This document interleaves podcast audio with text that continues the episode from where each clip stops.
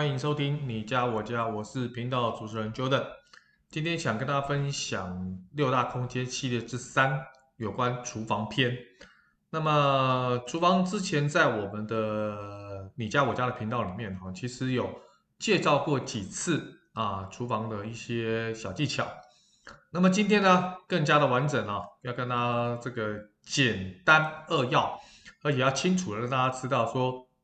如果今天你只是单一的啊，比较局部的空间的这个整理跟修缮，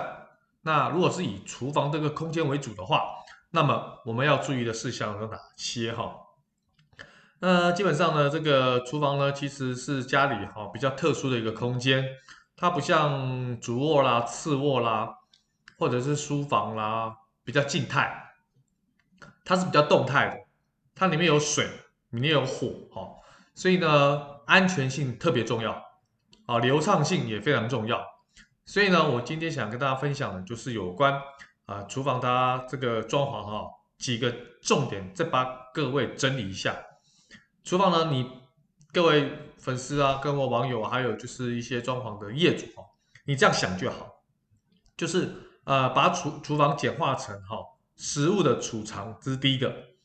第二个，洗涤跟台面。第三个烹饪，它就是三个很重要的区域啊。但这三个区域的呢的区域划分出来之后，把必备的用品找出来，那再配合 Jordan 等我跟大家分享的一个重点，再加上厨房的风格，再配合什么样的五金，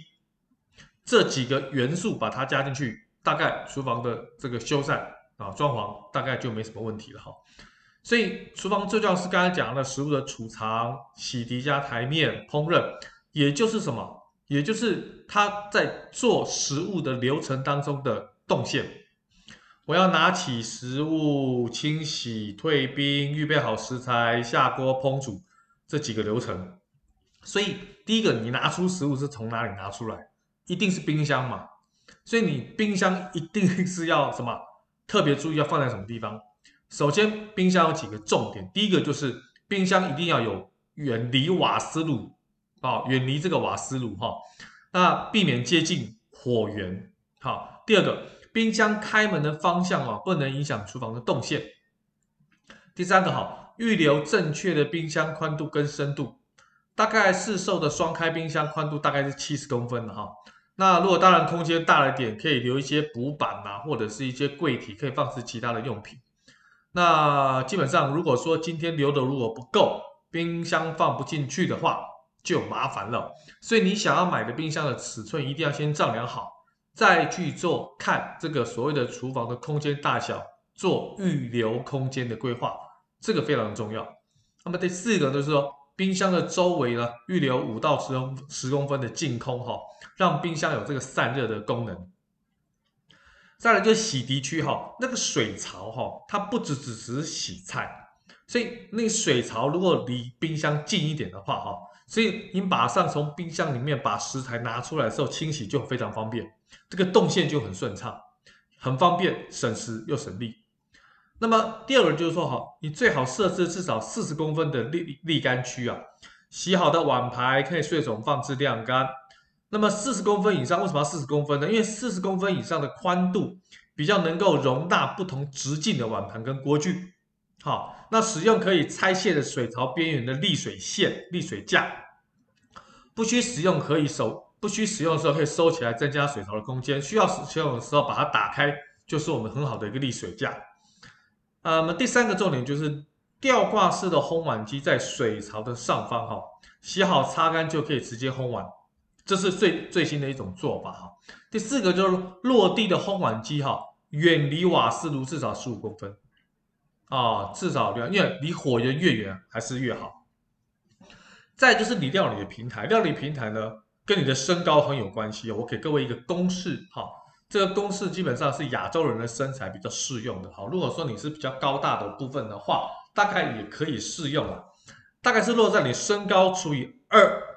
啊。再加上五公分到十公分的这个间距的差距哈，比如说你身高只有一百六，除以二，那么加五到十公分的话，大概就是八十五到九十公分之间。也就是你台面哈，从地面哈到你的台面的这个这个这个高度哈，至少要八十五到九十公分，是比较适合一百六十公分的人做菜、切菜、备料的一个高度。那么这个数字，请各位务必要记住哈。第二个，这个烹饪用的台面呢，一定是要耐刮啦、好清理啦，不会这个所谓的吃进去颜色的啦，这些台面。当然，你说花岗石啊、大理石啊这种天然石都是比较硬，但是哈，它的缝隙很多，很容易卡污垢、卡脏了。好，当然这个部分可以用在非料理的台面。好，不过现在大概台面哈。尤其是你料理台面都是一体成型的啦，也不太适合，就是说一部分用花岗石，一部分一部分用人造石哈。那提到人造石部分，现在的技术就精进很多，质地也很坚硬啊。不管是这个杜邦的哈，或者是韩国制的，还有是我们自己台湾制的哈，其实 品质都差不多。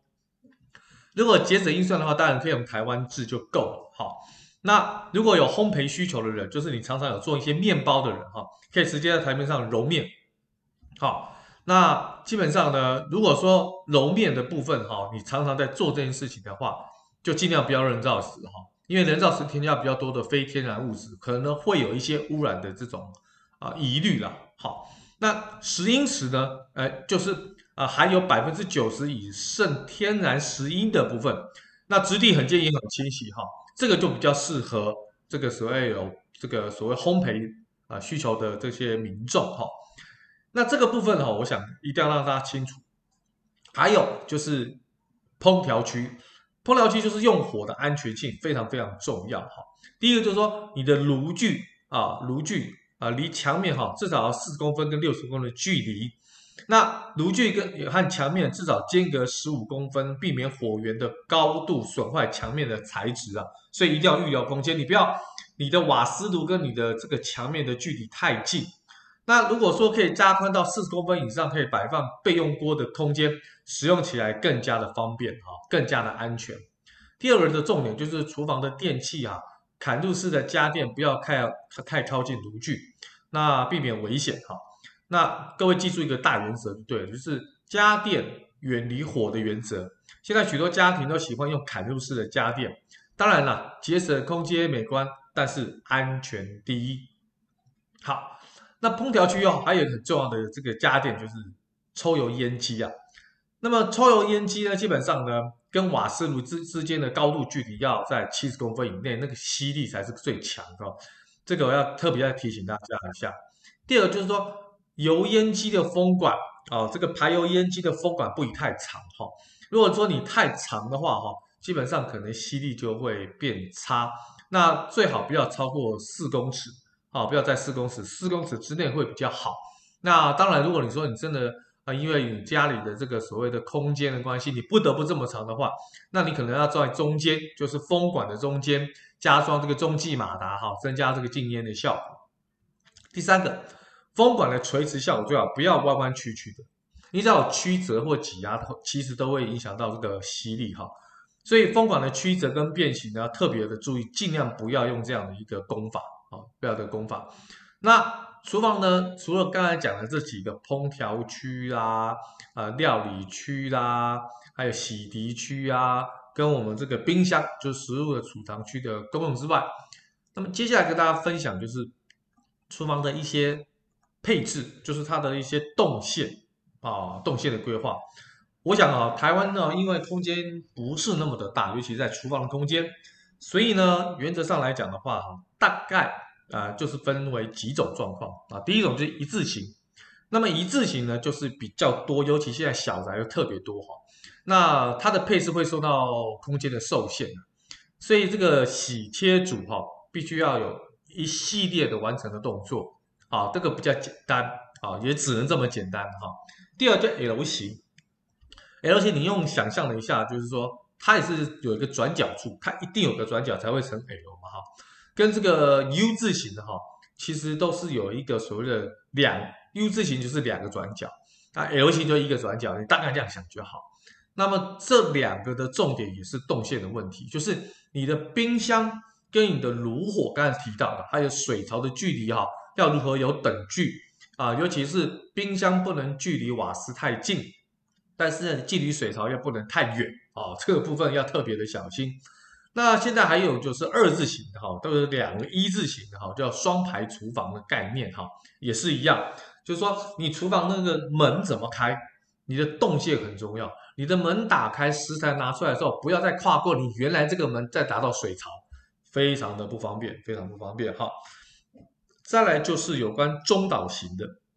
那么这种当然是比较属于之前欧美流行的厨房的一个做法。但是也慢慢流传到我们这种东方亚洲的社会，因为看起来非常的气派，而且中岛厨房呢可以连接到所谓的餐桌，把餐厅的跟厨房的空间连接在一起。那么当然这也是一个视觉上很大气的享受了啊，只不过空间来讲的配置也很重要，就是说你必须要有这样的空间，你这样做才有办法展现出来说啊，餐厅跟厨房啊的空间的大，加上客厅。整个空间看起来是非常大气的，这个必须要配合空间才能做这样的事情。不过也有一种状况，就是说，呃，当这个中岛如果是开放式的一个厨房的时候，那么联合的餐厅、联合的客厅，现在很多人把客厅跟餐厅的空间也模糊化，没有那么样的细分为两个独立的空间了。基本上它也成为一个算是比较连接型的空间。那么连接型的空间的状况意思就是说，在上集有提到客厅篇的时候，有特别提到一个现在最新的规划，就是把客厅也变成是餐厅的一部分。也就是说，当人数少的时候，我们可能在餐厅用餐；但是我们人数多的时候，我们可能在客厅用餐。等于说，客厅是餐厅的延伸，所以客厅的家具不单单是只有沙发，客厅的家具可能已经没有萤幕。但是客厅的这个所谓的茶几变成是餐厅的主桌，那么沙发可能变成是餐椅，那么这个餐椅也可以变成沙发，等于说它等于说是一个变形的一个家具的一个搭配。那么这样的一个搭配，从你的客厅一直到你餐厅，一直到你厨房，这整个通透是因为有中岛这个概念的时候，连接到这两个独立空间的时候，你会发觉整个空间变化很大。跟你现在传统的空间来讲，就回到之前第一集六大空间里面讲到所谓的客厅的空间的时候，大家有没有印象中那一集 Jordan 有分享到这个变化性？所以呢，如果说今天你真的在这个两个呃男主人跟女主人在烹饪不是那么频繁的状况之下，那么如果都是轻食的或者是比较即食的料理哈，不是那种炒啦、煎啦、炸啦这种比较重的这种料理的时候。那么这个厨房呢，基本上就可以配合刚才 Jordan 所讲的这样一个空间做搭配规划。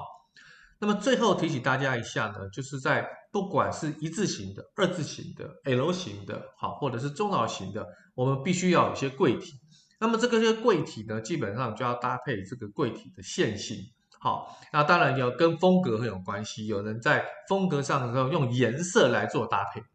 那么颜色来到做搭配的话，也是一种不错的一种规划。呃，你说柜体来搭配，那柜体来搭配呢，它的重点就在于，就是说柜体要要置放这些锅碗瓢盆这些重点的时候，那要应该怎么样去做规划？一定要跟我们的设计师做一些讨论哈。除了刚刚提提到的烘碗机，提到这个所谓的洗碗机，提到了还有一些各式的小家电，比如说果汁机。面包机，或者是所谓的微波炉，或者是烤箱，这个部分呢，都要跟我们设计师讨论。当然要以自己的需求为主了哈。那所以今天呢，很开心跟大家分享有关厨房的规划。那当然有人提到说，那厨房的地板是不是要跟这个客厅的啊，跟餐厅的地板做一个区隔？那我个人的浅见是有必要。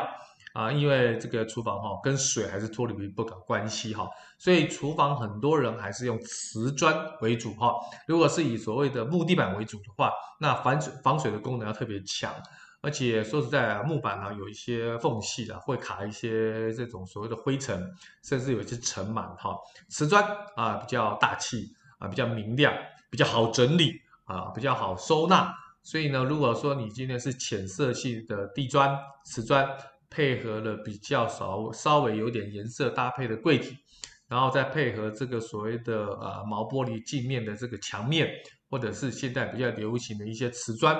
那整体的搭配起来呢，厨房不但是好看又好用。好了，今天就很开心跟大家分享有关啊、今天六大系列里面厨房的一个关键点哈。那希望能透过这些关键，在厨房的单一整理的时候，你就有个方向。那么下个星期呢，我们再跟大家分享有关其他六大空间的整理。今天 Jordan 的分享就到这边，谢谢各位，我们下礼拜再见喽。OK，拜拜。